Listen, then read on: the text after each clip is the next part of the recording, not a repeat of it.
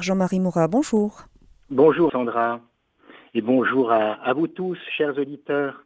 Très heureux de, vous retrouver. Soyez les bienvenus dans cette émission et dans cette euh, radio euh, extraordinaire euh, qui diffuse bien au-delà de, de, notre pays le beau message du Christ par le cœur de Marie. Alors qui que vous soyez, chers auditeurs, soyez les bienvenus. Et nous allons de nouveau euh, nous, rappeler que le samedi dans l'Église catholique euh, est, un, jour dédié à Marie parce qu'un certain samedi saint, la veille, un fils bien-aimé est crucifié, meurt sur la croix, déposé dans les bras d'une maman, qu'elle dépose ensuite avec d'autres dans un tombeau avec euh, aujourd'hui euh, des pèlerins qui viennent innombrables vers ce lieu mystérieux, ce lieu vide de, tout corps.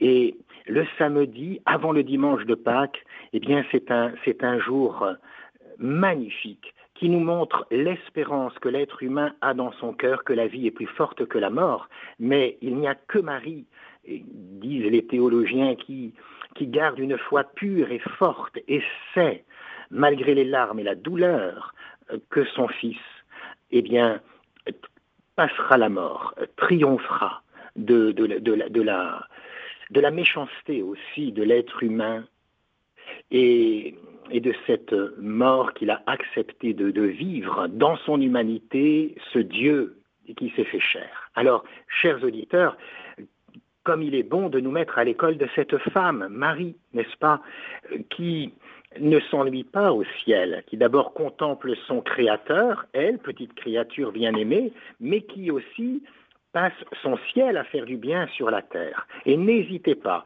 vous voyez, c'est le mois du rosaire, euh, le mois d'octobre, hein, vous le savez peut-être pour la plupart d'entre vous, eh bien, euh, ce, cet instrument du chapelet est un merveilleux instrument qui permet à chaque mystère de demander à Marie de nous éduquer, d'être notre catéchiste et de nous apprendre à entrer dans la vie de son Fils par les mystères que nous méditons à chaque dizaine. Ce mois du rosaire est, magnifique. Et que Dieu vraiment vous bénisse et ouvre votre cœur, chers auditeurs, euh, à, ce que Dieu désire vous, vous donner aujourd'hui. Alors, en effet, j'ai la grande joie de converser aujourd'hui avec Alexandra Henrion-Caude, qui est généticienne. Figurez-vous que j'ai rencontré cette femme pleine de, vie et, de foi la semaine dernière, donc c'est vraiment euh, providentiel que nous soyons ensemble euh, aujourd'hui, vous et, Alexandra. Euh, Nathalie Saraco euh, que vous connaissez peut-être, n'hésitez pas à aller voir ses témoignages et ses catéchèses magnifiques, présenter son dernier livre, Les Bobos Sapiens, à Paris. Je m'y trouvais et Nathalie m'a demandé de placer sur euh, la table de conférence l'image de la mère trois fois admirable et reine de Schoenstatt. Je suis moi-même membre du mouvement de Schoenstatt. Nathalie avait oublié sa statue et donc j'ai déposé l'image de, la Vierge Marie, euh, le sanctuaire de, de. Et voilà que Alexandra arrive dans la salle, invitée, elle aussi, et regarde cette image qu'elle connaît fort bien. Et elle va sans doute vous en dire quelques mots. Mais en tous les cas, Alexandra, soyez la bienvenue à, Radio Maria pour, euh, pour cette émission. Et nous allons euh, parler avec vous de, du bon Dieu par le cœur de la Vierge Marie. Alors, je, vous ai entendu euh, de nombreuses fois dans différents médias, mais je, suis allé tout simplement voir euh, Wikipédia et voici ce que je peux dire pour vous présenter. Je lis tout simplement ce qui est noter. Euh, Alexandra Henrion Code est née le, alors je me permets de, dire votre âge, hein, je suis vraiment... Euh, ah, ça, terrible. ça, ça, commence c'est bientôt votre anniversaire, je crois. déjà, c'est vraiment, c'est bientôt ça commence mal, mais alors là... Pardon Je dis déjà Wikipédia, ça commence mal, sachant eu... enfin, Est-ce que je peux me permettre quand même ou pas Allez-y, allez-y, allez-y. Aïe, aïe, allez, on, on dévoile tout. Donc, vous êtes né le 16 octobre 1969 en Grande-Bretagne, en Angleterre, et vous êtes généticienne franco-britannique. Vous êtes titulaire d'un doctorat en génétique de l'Université Paris Diderot. Euh, vos recherches ont porté sur les maladies génétiques et sur l'ARN que nous avons euh, bien entendu euh, entendu d'innombrables fois depuis quelque temps. Mais ce qui nous intéresse surtout, Alexandra, c'est de, découvrir à, travers une scientifique euh, votre, euh, votre regard sur euh, les, mystères de la foi et, la manière aussi dont, dont, vous avez rencontré la Vierge Marie. Alors, peut-être que vous pourriez en quelques mots continuer votre présentation pour les auditeurs qui ne vous connaissent pas. Oui, euh, alors, comme on est sur euh, Radio Maria, je préfère me présenter euh, comme je me présenterai au ciel, c'est-à-dire sous le prénom d'Alexandra. Pas de titre, ça ne sert à rien. Les titres, on les on les oublie, hein, comme comme diraient les rabbins. les, les linceuls n'ont pas de poche et ni ni de ni de CV, ni besoin d'un CV. Mmh. donc, euh, donc voilà, et j'ai la, la, chance, euh, le grand bonheur d'être euh, d'être mariée et d'être maman de cinq enfants, et, enfin en vérité six enfants, un enfant au ciel et, et, cinq enfants sur terre, dont une enfant mariée, ce qui me rajoute encore d'une certaine façon un enfant. Mmh. Voilà, je préfère me, me voilà. après sur les questions de carrière, c'est vrai que devant Marie, on est, on est ses enfants et je, trouve que ça sert à rien de d'être dans l'étalage de tartines. Mais toute jeune, vous avez, vous avez été attirée par euh, la, la, science, la, oui. Euh, le corps humain, la génétique, l'infiniment petit. Oui, je crois que je, crois qu'on peut définir. Mes parents ne, me contrediraient pas de dire que j'étais une enfant très curieuse et que je reste très curieuse. Euh, et donc cette curiosité s'est exercée évidemment euh, ben, dans différents domaines et que ce soit euh, effectivement la compréhension de, ce qui nous entoure, le, besoin d'aller plus loin, de comprendre la logique avec laquelle nous sommes constitués. Et, euh, et euh, j'ai envie de dire, qui est l'auteur de cette logique? Euh, C'est-à-dire que à partir du moment où on est chercheur, donc je me suis destinée très tôt, donc je peux, je peux dire que c'est une vocation. Euh, j'ai eu cette vocation d'être chercheur, notamment en fait, alors c'est amusant parce qu'on me qualifie de, de tas de, de, qualificatifs épouvantables. Euh, un qualificatif, c'est le, le, mot antivax. Il se trouve, euh, par ironie du sort, que euh, je tiens ma vocation à Louis Pasteur. dont j'avais lu une euh, dont j'avais lu une biographie. Et puis euh, et, je m'étais dit mais en fait c'est ça qu'il faut être. Il faut, être chercheur parce qu'effectivement à partir du moment où on trouve une solution on la trouve d'une façon quasi universelle. Euh, et donc ce, ce, cette approche me séduisait hautement. Quant à la rencontre avec avec le ciel bien déjà j'ai je suis très reconnaissante envers mes parents de m'avoir euh, baptisée euh, très très tôt. Euh, donc je n'en ai pas de souvenir. J'en ai certainement un souvenir au niveau de mon âme, mais je ne suis pas capable par l'esprit de m'en rendre compte. Et, et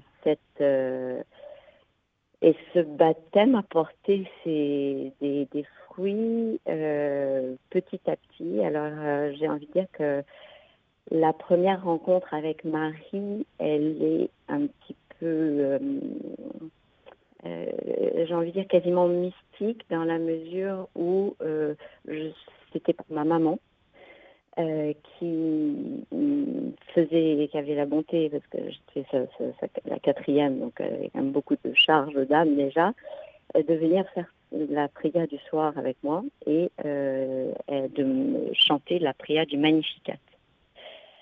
Et euh, ce mon âme exalte les seigneurs, exulte mon esprit en Dieu mon sauveur. Pour un tout petit enfant que j'étais, je peux vous dire que c'était véritablement du latin, que je n'y comprenais rien, mais que j'étais bercée et, et, je trouvais qu'il y avait une grâce infinie dans, dans la façon que maman chantait cela.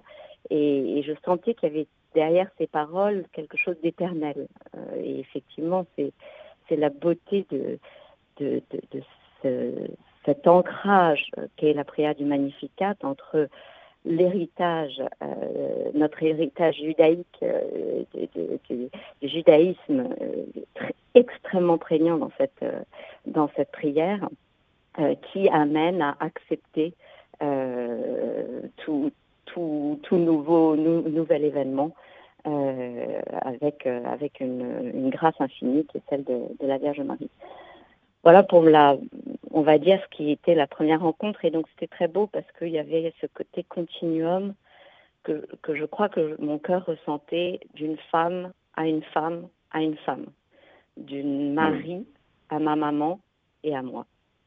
Hmm. Et voilà. Après, euh, je ne saurais euh, oublier le fait que j'ai été euh, dans une école euh, catholique élevée par, euh, comme on dit, élevée par des bonnes sœurs, mais c'est beaucoup plus que cela.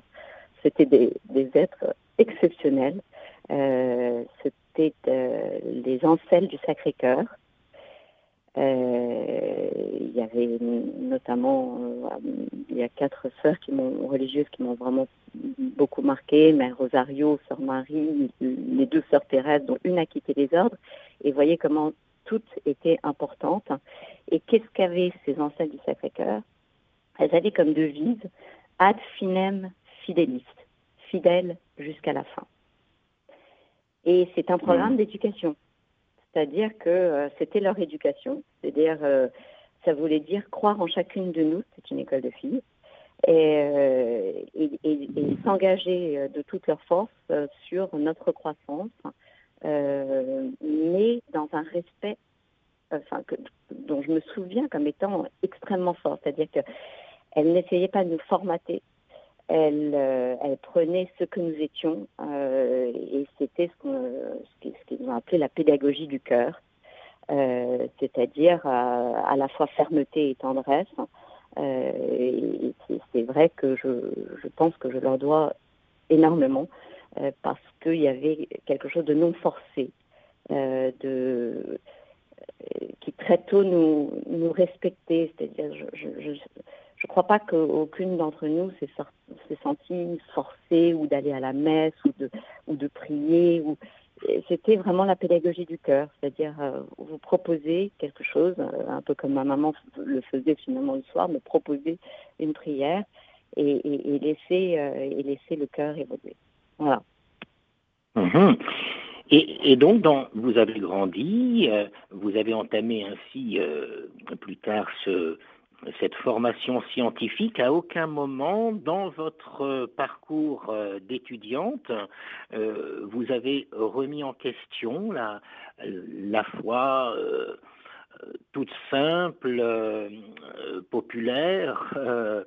Alors, de, Oui, je, je, dirais, euh, je dirais à la fois euh, tout le temps et jamais. Mmh. euh, tout le temps dans la mesure où je crois que je crois qu'avoir la foi, c'est une bataille de chaque seconde. C'est-à-dire que mmh. chaque seconde que nous vivons, nous avons tous les motifs qui, qui, se présentent à nous pour, pour douter.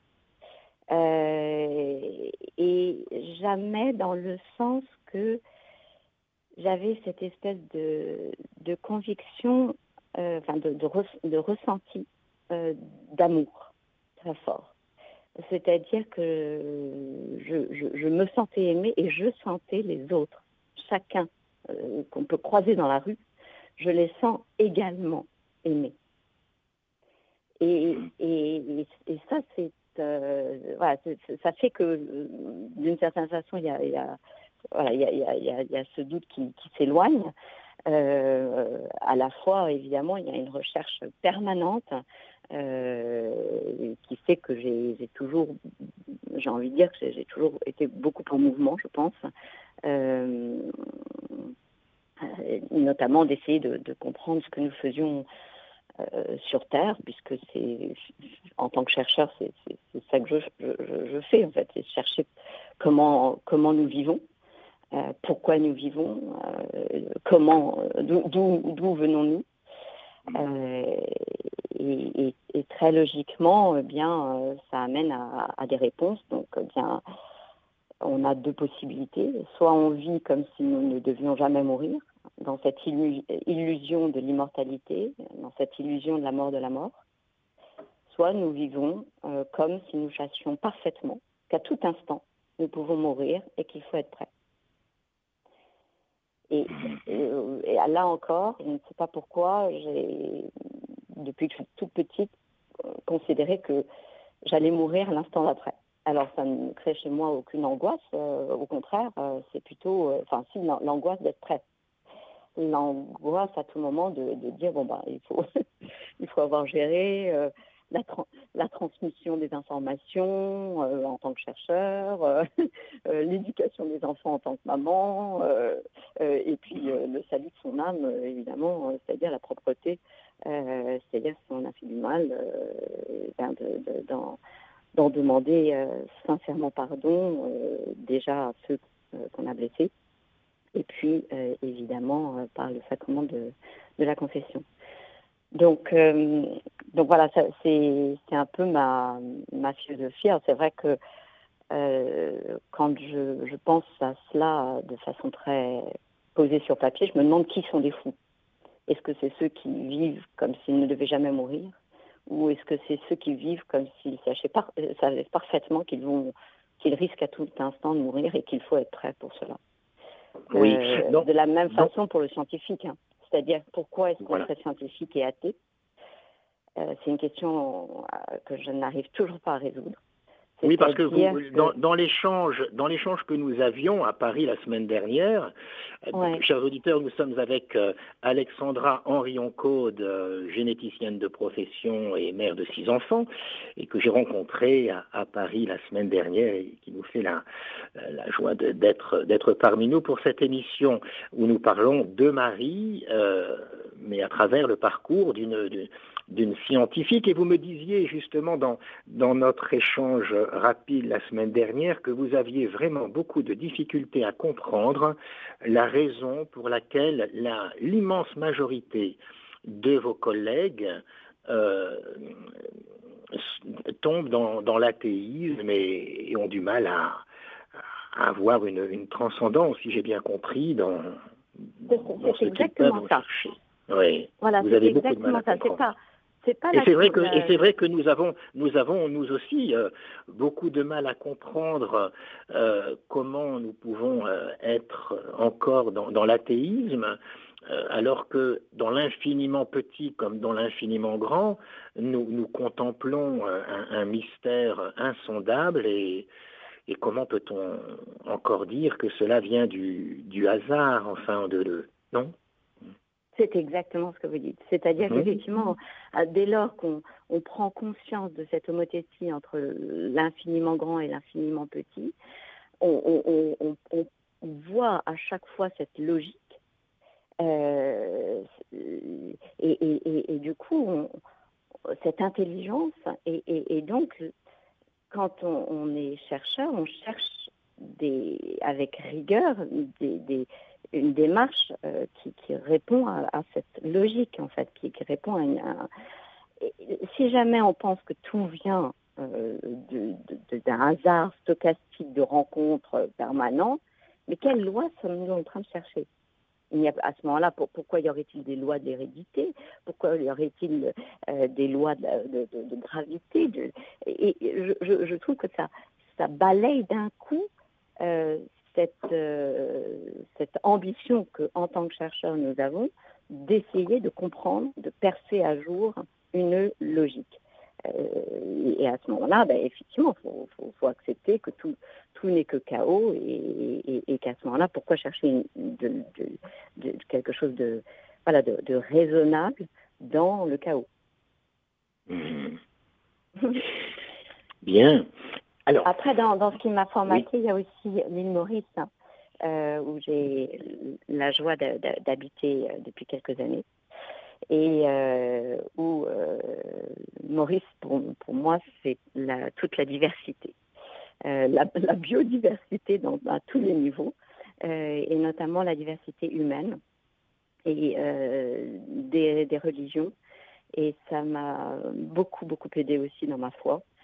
Euh, beaucoup aidé à regarder les choses avec euh, un peu comme un, enfant et à admirer euh, cet amour que qu'avaient à la fois des musulmans et à la fois des, hindous pour la Vierge Marie. Et, c'est vrai que ça m'a amené à cette, cette image simple que j'aime partager. Et comme je sais que nous n'avons pas beaucoup de temps, je me permets de le faire. Euh, mhm. de, de, dire que, vous savez, on parle toujours du bleu marial. Et on voit souvent que la, la, Vierge Marie est apparue avec une robe avec euh, euh, des, des, pointes de bleu. Et, et j'aime à dire aux enfants, lorsque vous regardez le ciel, vous, vous, admirez ce même bleu. Et en fait, ce même bleu couvre tous les enfants. Ce, nous partageons tous ce même ciel. et, et, du coup, euh, lorsque, même s'il y a des nuages, nous savons que la Vierge Marie veille sur nous et qu'elle est dans cette espèce de, voilà, de, protection de, de, ce ciel qui nous entoure et qui n'est autre que la robe de la Vierge Marie.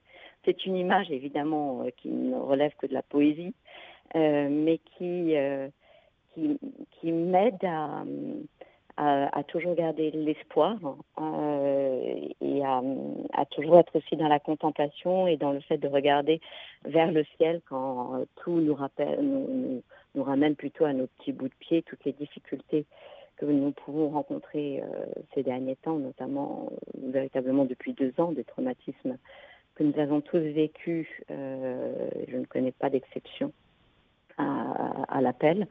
Euh, et donc voilà, d'essayer toujours de regarder vers le ciel, même s'il y a des nuages, de savoir que au-delà, il y a ce bleu qui nous couvre et qui nous et qui nous protège, comme celui d'une maman. Et alors, vous, vous disiez, Alexandra Henrion-Caude, euh, que vous habitiez justement l'île Maurice la plupart euh, du temps, et, et que sur cette île, vous, rencontriez assez régulièrement des, musulmans, des hindous qui aiment la Vierge Marie. Et euh, pouvez-vous nous en dire un peu plus sur euh, leur dévotion à Marie et d'où elle vient? Alors, euh, y a déjà. Alors, pour les hindous, vous avez quasiment toujours une représentation de la Vierge Marie quelque part chez eux. Mhm. Euh, euh, et, ce qui m'avait beaucoup marqué, c'est cette euh, anecdote d'un hindou qui, d'une hindoue qui venait pour des raisons professionnelles en France et qui avait, qui venait quatre jours, je crois, et qui sur les quatre jours avait une obsession, c'était d'aller à Lourdes. Et donc la pauvre femme avait pris un quart pour voyager de nuit, pour aller à Lourdes, parce qu'elle était, elle, avait évidemment Paris, euh, atterri à Paris. Et, euh, et alors, évidemment, c'était très surprenant. en fait, on croyait que vous étiez hindou. Et en fait, elle dit oui, mais euh, Marie, c'est différent. Alors voilà, Marie, j'aime cette espèce de, de voilà de, de, oui mais Marie c'est différent. Donc il y, a, il y a une espèce de, de chose euh, euh, qui, qui est pour avec les musulmans Oh bah là, c'est un lien qu'on a a très très facilement parce qu'en fait, euh, eh bien, euh, Marie est présente dans le Coran, euh, c'est-à-dire qu'elle a carrément un chapitre entier sur Marie. Donc, donc du coup, parler de Marie avec avec des musulmans, c'est un partage qui se fait, j'ai envie de dire, très très naturellement. Et, j'en veux pour preuve cette histoire de de euh, El Zaytoun, de, de, l'apparition de Marie en Égypte. Je ne sais pas si vous connaissez cette histoire où en fait en 1919, il y a un, riche musulman qui était très croyant, très, fervent dans, sa, dans sa foi, qui donne un terrain pour qu'une église catholique soit construite. évidemment pas banal. Et en mhm. fait, l'histoire explique que c'est parce que euh, la Vierge, il avait fait cette euh, donation euh, à la demande de la Vierge Marie dans un songe qu'il avait eu. Mhm. Et, en fait, c'est très très beau parce qu'elle avait dit qu'elle apparaîtrait si une église était, était construite. Et, euh, et c'est ce qu'elle a fait. Euh, elle est apparue à des, euh, de, de, ce que je comprends, il y a eu finalement au total des centaines de milliers de, de, musulmans, euh, essentiellement, parce qu'on est en Égypte, euh, qui, euh, qui ont vu la Vierge Marie. et on a des images, parce que c'est tout cela, c'était entre les années 68 et 70, donc on a évidemment des films et des images. et donc, c'est, voilà, je trouve cette universalité de Marie, si jamais, si bah, déjà je la rencontre chez les hommes, enfin chez les hommes dans nos rencontres, quand quand je, je, suis parfois avec des chauffeurs de taxi euh, qui sont musulmans, je leur donne une petite médaille miraculeuse et ils la reçoivent, euh, je vais vous dire, avec beaucoup plus de dévotion que euh, tous les chrétiens que je connaisse. Hein. C'est-à-dire qu'en fait, ils vont avoir le, réflexe de baiser la, médaille. Donc, ils, comprennent qu'il y, a un cadeau que je leur fais. Et, et donc, donc, la dévotion, elle est, elle, elle est là. Enfin, pour moi, elle est, elle est et c'est d'ailleurs quelque chose de, très beau euh, qui fait que ben on peut pas on peut pas se, batailler ou, ou, être en désaccord sur euh, sur Marie. On, ne peut mhm. que euh, c'est mon père. Mhm.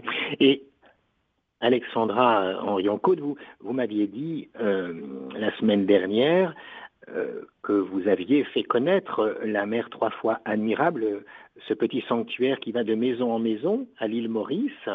Pouvez-vous ah nous, en dire un peu plus et, oh, de quelle manière vous avez vous avez découvert euh, euh, cette, ce sanctuaire qui a pour vocation de permettre à Marie d'entrer dans les maisons et de faire son, son travail de mère et de. C'est ça. Mhm.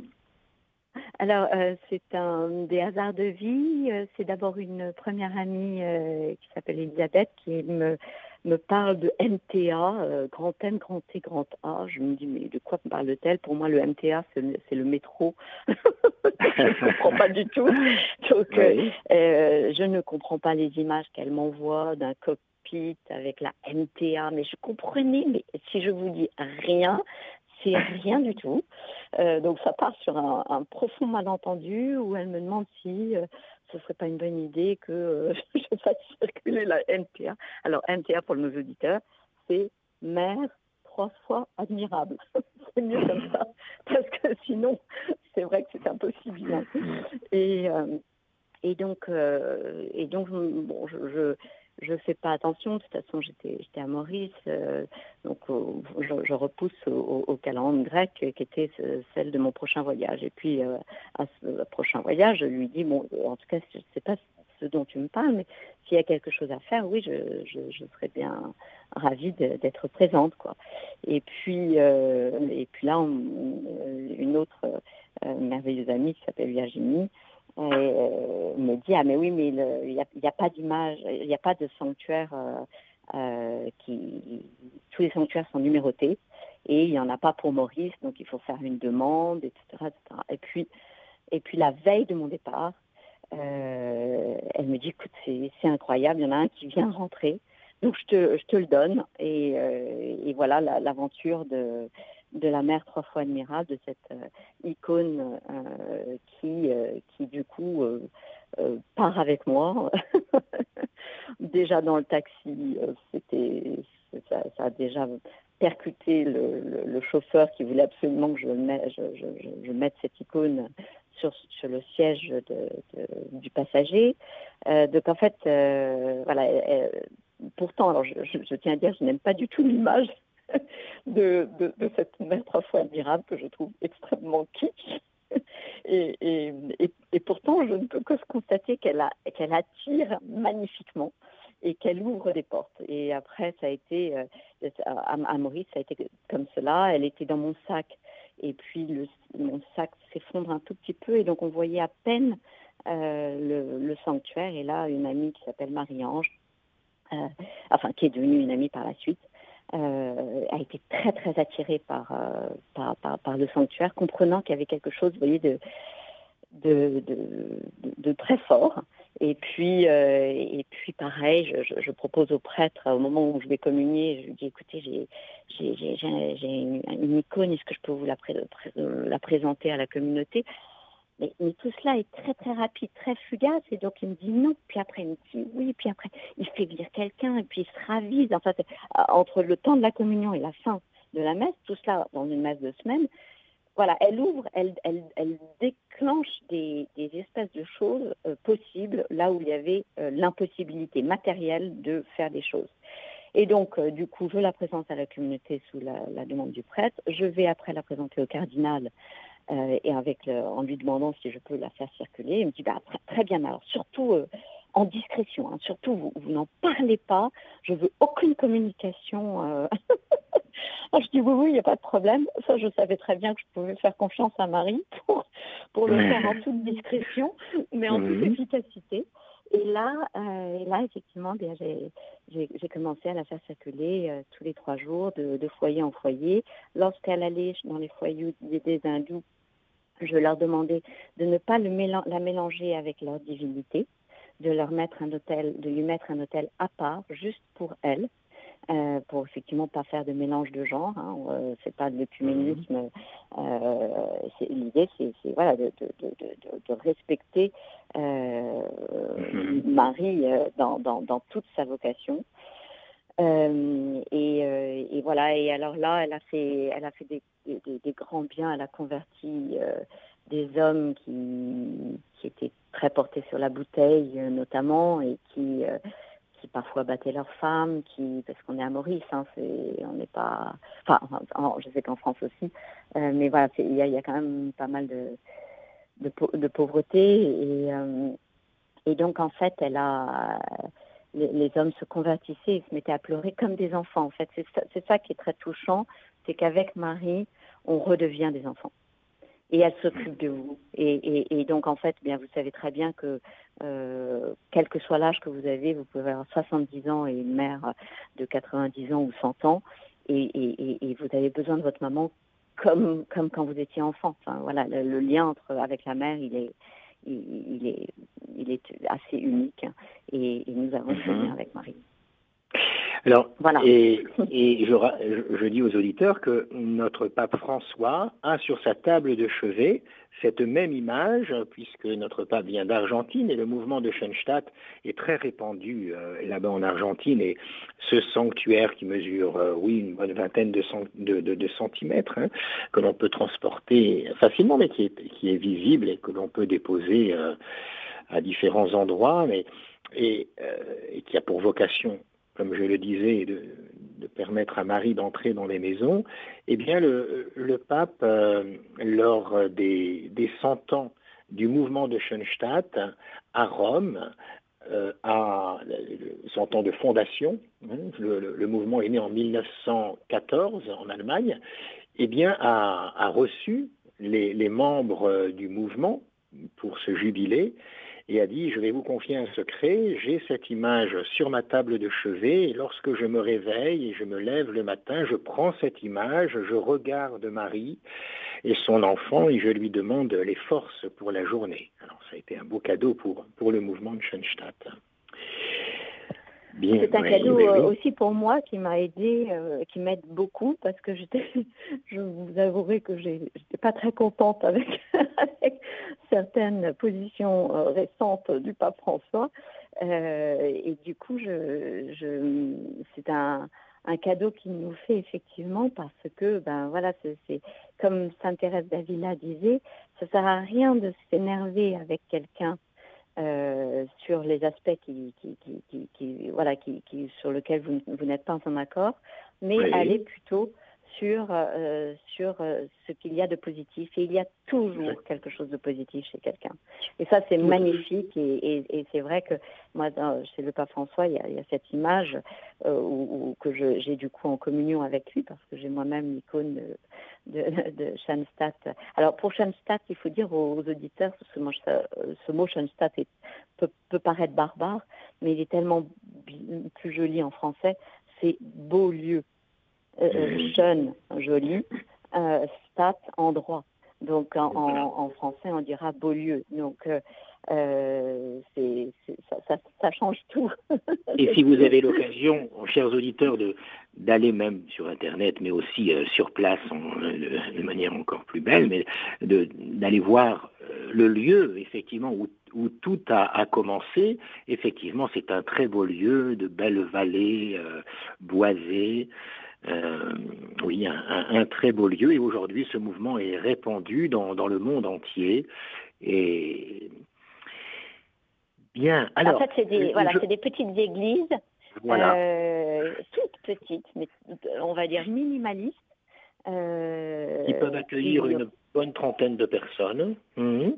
Mais voilà, il y a 200, 200 sanctuaires semblables tout à fait semblable dans, dans différentes parties du monde, mmh, représentant, euh, euh, reprenant euh, au centimètre près et le même mobilier aussi à l'intérieur, le, sanctuaire d'origine où le père Kentenich a rassemblé une vingtaine de, jeunes en, 1914, le 18 octobre, pour fonder sa congrégation. Et le mouvement a Vous eu pouvez peut-être parler justement de ce, de, Saint-Michel-Archange, enfin, cette espèce de, gauche à droite, pour que les gens, les auditeurs le visualisent.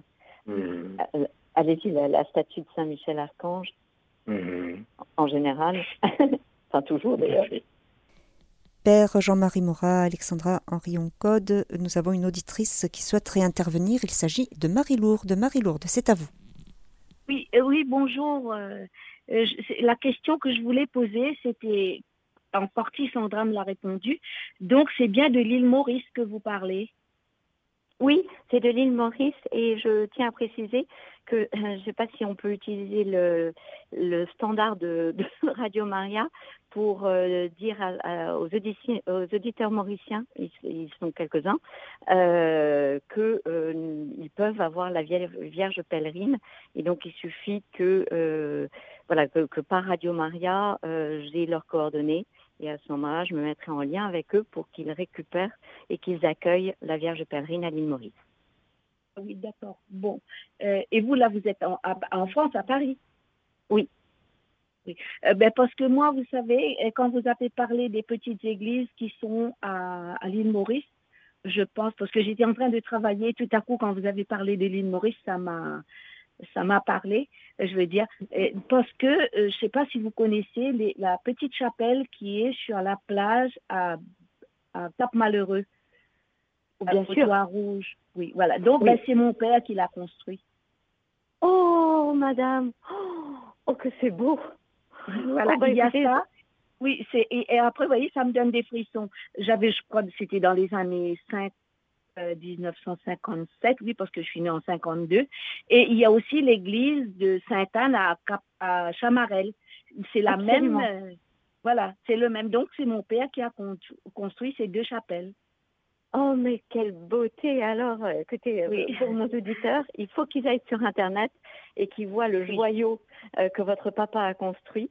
Parce que c'est, c'est, c'est un, bah, dès qu'on parle de l'île Maurice, on parle de cette petite église du Cap Malheureux avec son petit toit rouge. Elle est particulièrement touchante. voilà. Là, ça me met les larmes à l'œil parce que. Ah oui. Mmh. Merci, Marie, Marie-Lourde. Même sur les cartes postales. Oui. Ah oui, absolument. Mais, c'est un des plus beaux. Enfin, voilà, c'est ah, vraiment merci Marie-Lourde de ce beau cadeau. Mais je vous en prie, merci à vous. Là, je, vais aller sur Internet pour voir euh, la Vierge dont vous, allez pas, euh, dont vous avez parlé. Voilà, et puis n'hésitez pas aussi, chers l'accueillir, c'est vous, voilà. Oui, voilà. Et puis aussi, chers auditeurs, justement, je, je profite de de, de, l'ouverture que, que, donne Alexandra pour aussi vous dire que si vous souhaitez un peu plus de, de renseignements et, et d'accueillir aussi cette euh, mère pèlerine dans les maisons, euh, par Radio Maria, vous pouvez également euh, trouver mes coordonnées. Très bien. Alors, Père, Jean-Marie, nous avons une autre auditrice qui souhaiterait intervenir. Il s'agit de Géraldine. Géraldine, c'est à vous. Oui, bonjour, Alexandra Arion-Code. Bon, d'abord, je vous félicite pour le, ce que vous avez fait pour l'époque du Covid. Voilà. Je vous remercie beaucoup de vos interventions qui étaient très intéressantes. Alors ma question n'est pas celle-là, elle est simplement de savoir où est-ce qu'on peut voir cette icône de la Vierge trois fois admirable. Elle, euh, vous, alors vous êtes euh, où? En France Moi je suis euh, du côté de la Défense. Ah bah alors c'est tout simple. il vous suffit d'aller à Notre-Dame-des-Champs, ah. à Montparnasse, et d'accéder à la crypte euh, qui, à laquelle on accède par la gauche de l'église. C'est une très belle église. Euh, et, euh, et, dans la crypte, vous aurez la mère trois fois admirable qu'une de mes amies a installée là-bas, justement, Virginie. D'accord. Notre-Dame-des-Champs, à côté de Montparnasse. Ben voilà. Absolument. voilà. J'ai trouvé la réponse. Je vous remercie infiniment. je vous voilà, prie. Je, je, je, vous admire beaucoup pour le travail que vous avez fait pendant le, la crise du Covid. Hein. Ah, c'est gentil, merci beaucoup. Quand vous êtes intervenu ah. souvent, d'ailleurs, euh, j'ai été censuré, mais après vous êtes intervenu sur euh, TV Liberté. Voilà, donc j'ai écouté toutes vos interventions. Voilà. Merci madame. Euh, soyez bénis, soyez bénis et bon courage pour la merci bon courage à nous tous. Merci Géraldine. Et il serait bon, si nous n'y avons pas encore pensé, de mettre euh, à côté de cette image de la défense euh, des, des, petits papiers pour euh, des coordonnées de, de, tel ou tel responsable de, de cette image. Voilà Sandra, y a-t-il encore oui, deux, deux, auditeurs? Deux SMS donc, que je vais lire et nous terminerons avec, avec ces, ces, deux SMS et je vous laisserai ensuite conclure. Tout d'abord un message de Marie-Claude. Bonjour, un bonheur d'écouter le témoignage d'Alexandra, pleine d'humilité, avec une foi rayonnante. Son sourire m'a toujours rempli de joie. C'est signé Marie-Claude.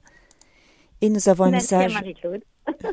nous avons un message de Gladys. Bonjour madame, juste pour vous dire un grand merci pour votre témoignage époustouflant. Merci à vous mon père pour vos invités exceptionnels. Que Dieu vous bénisse. C'est signé Gladys. Que Dieu nous bénisse. Merci à ces auditeurs.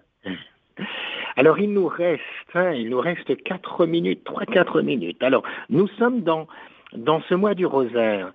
Alexandra Henri Code, euh, auriez-vous euh, en, une ou deux minutes, un challenge incroyable, mais euh, la possibilité de nous dire ce que votre cœur euh, peut, peut nous, nous, révéler sur un des mystères du rosaire, du chapelet Est-ce qu'il y a un, mystère que vous aimez particulièrement ou que vous aimeriez livrer aux auditeurs et, le commenter en, une ou deux minutes? Ah, Alors, réponse est oui. oui Alors, dites-moi. Un grand O, un grand U, un grand I, c'est mhm. celui de la visitation. La visitation. qui me ah. touche particulièrement parce que euh, c'est pour moi la, la, la, la plus belle euh, des épiphanies. C'est-à-dire que je, j'ai presque envie de dire que je néglige la seconde. Euh, Alors, épiphanie, pour les auditeurs, dites-nous, ça veut dire? C'est la révélation au monde de, mmh. du, du, du, mystère de l'incarnation. Euh, donc du mystère de Jésus, Dieu, de, Dieu fait homme, ce qui est quand même qui reste révoltant et ça je, je le conçois hein, euh, pour beaucoup. Euh, je tiens à préciser que je n'ai pas eu un cheminement linéaire non plus dans ma foi sur la Vierge Marie. Pendant longtemps, j'ai un petit peu lutté en me disant mais non c'est Jésus, c'est Jésus, pourquoi est-ce qu'ils ont une telle dévotion pour Marie? Et c'était assez amusant parce que c'était comme une espèce de crise d'adolescence. Euh, que j'ai vécu fortement en disant mais euh, euh, comme si on se mesurait à, une femme. Donc donc voilà donc cette épiphanie. C'est pour moi en fait bien qu'est-ce que c'est que la visitation? C'est l'acte c'est les trois vertus théologales, c'est la foi, l'espérance et la charité qui se manifestent, puisque nous avons la foi de Marie qui se manifeste dans le, fait même qu'elle a accepté cette incarnation, l'espérance que nous donne euh, ce, euh, ce, petit fœtus en, construction, en plein développement, et la charité, puisque à peine est-elle enceinte et en plus de façon euh, assez violente sur le plan, le plan psychique, parce qu'effectivement, euh, se retrouver euh, voilà, sans l'intervention d'un homme, acceptant l'incarnation du Verbe, du Messie, enfin, c'est incroyable de, bouleversement. Et là, cette, femme exceptionnelle qu'est Marie se met tout de suite en route vers sa cousine Elisabeth, dont elle apprend euh, qu'elle est enceinte. Et là, qu'est-ce que se, se passe à la visitation? Eh bien, c'est l'échange magnifique entre des hommes et des femmes. Les hommes étant les deux petits fœtus de euh, respectivement euh, Saint Jean-Baptiste, l'aîné du petit Jésus, et de ces femmes qui sont dans une symbiose magnifique de communion. Enfin, pour moi, c'est c'est la parfaite communion entre les hommes et les femmes, entre et,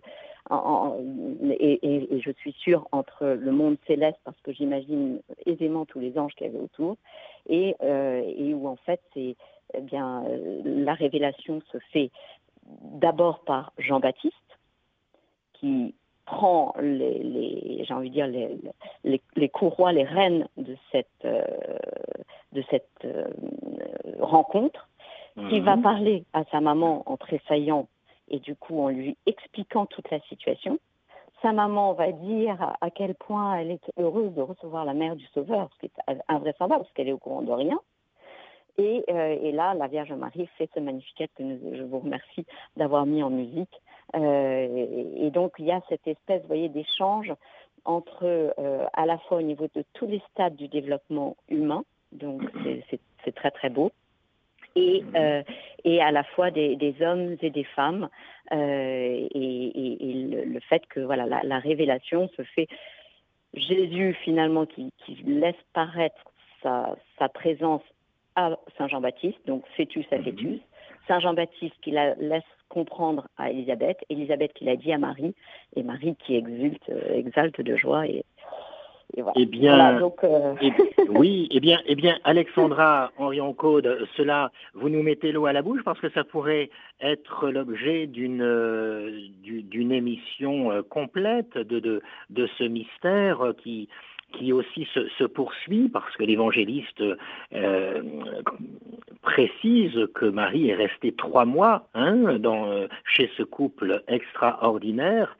Euh, et, donc, on pourrait tout à fait imaginer, dans, quelques mois euh, ou, le mois prochain, nous verrons bien, mais une, suite à, à ce, cette découverte avec vous de ce mystère et aussi du mystère de la nativité pour bien faire découvrir à, à nos contemporains la, la beauté de, de, la vie euh, dès, dès, son origine. Ce serait effectivement une, une grâce pour nous. Alors, grand voilà, avec, avec, la mise, avec la mise en mouvement, je me permets d'insister. Voilà, tout à fait. ça que j'aime avec la visitation, c'est qu'on ne reste pas dans une contemplation. Voilà. On, on va, on va vers l'autre, on va dans un acte charitable vers l'autre. Voilà. Alors, grand merci. Je, nous, nous allons euh, euh rendre l'antenne. Chers auditeurs, euh, que, que, Dieu vous bénisse. Je vais demander au Seigneur de, de, de vous bénir à travers les ondes et, et, si vous saviez comme Dieu vous aime infiniment, qui que vous soyez, vous le savez, mais, mais que ceux qui n'en ont pas encore euh, vraiment conscience puisse accueillir euh, cet amour de, Dieu par cette bénédiction. Le Seigneur soit avec vous. Et avec votre esprit. Et que Dieu Tout-Puissant, tout amour, vous bénisse et vous donne toutes les grâces dont vous avez besoin par le cœur de la Vierge Marie, au nom du Père et du Fils et du Saint-Esprit. Amen. À la joie de, de s'entendre de nouveau, chers auditeurs. Et merci Alexandra Henri-Claude. À la joie et au courage. Merci beaucoup. Au revoir. Au revoir Sandra. Chers auditeurs de Radio Maria, c'était l'émission à l'école de Marie avec le père Jean-Marie Mourat qui recevait aujourd'hui Alexandra Henrion Code et vous pourrez réécouter cette émission en podcast sur notre site internet www.radiomaria.fr.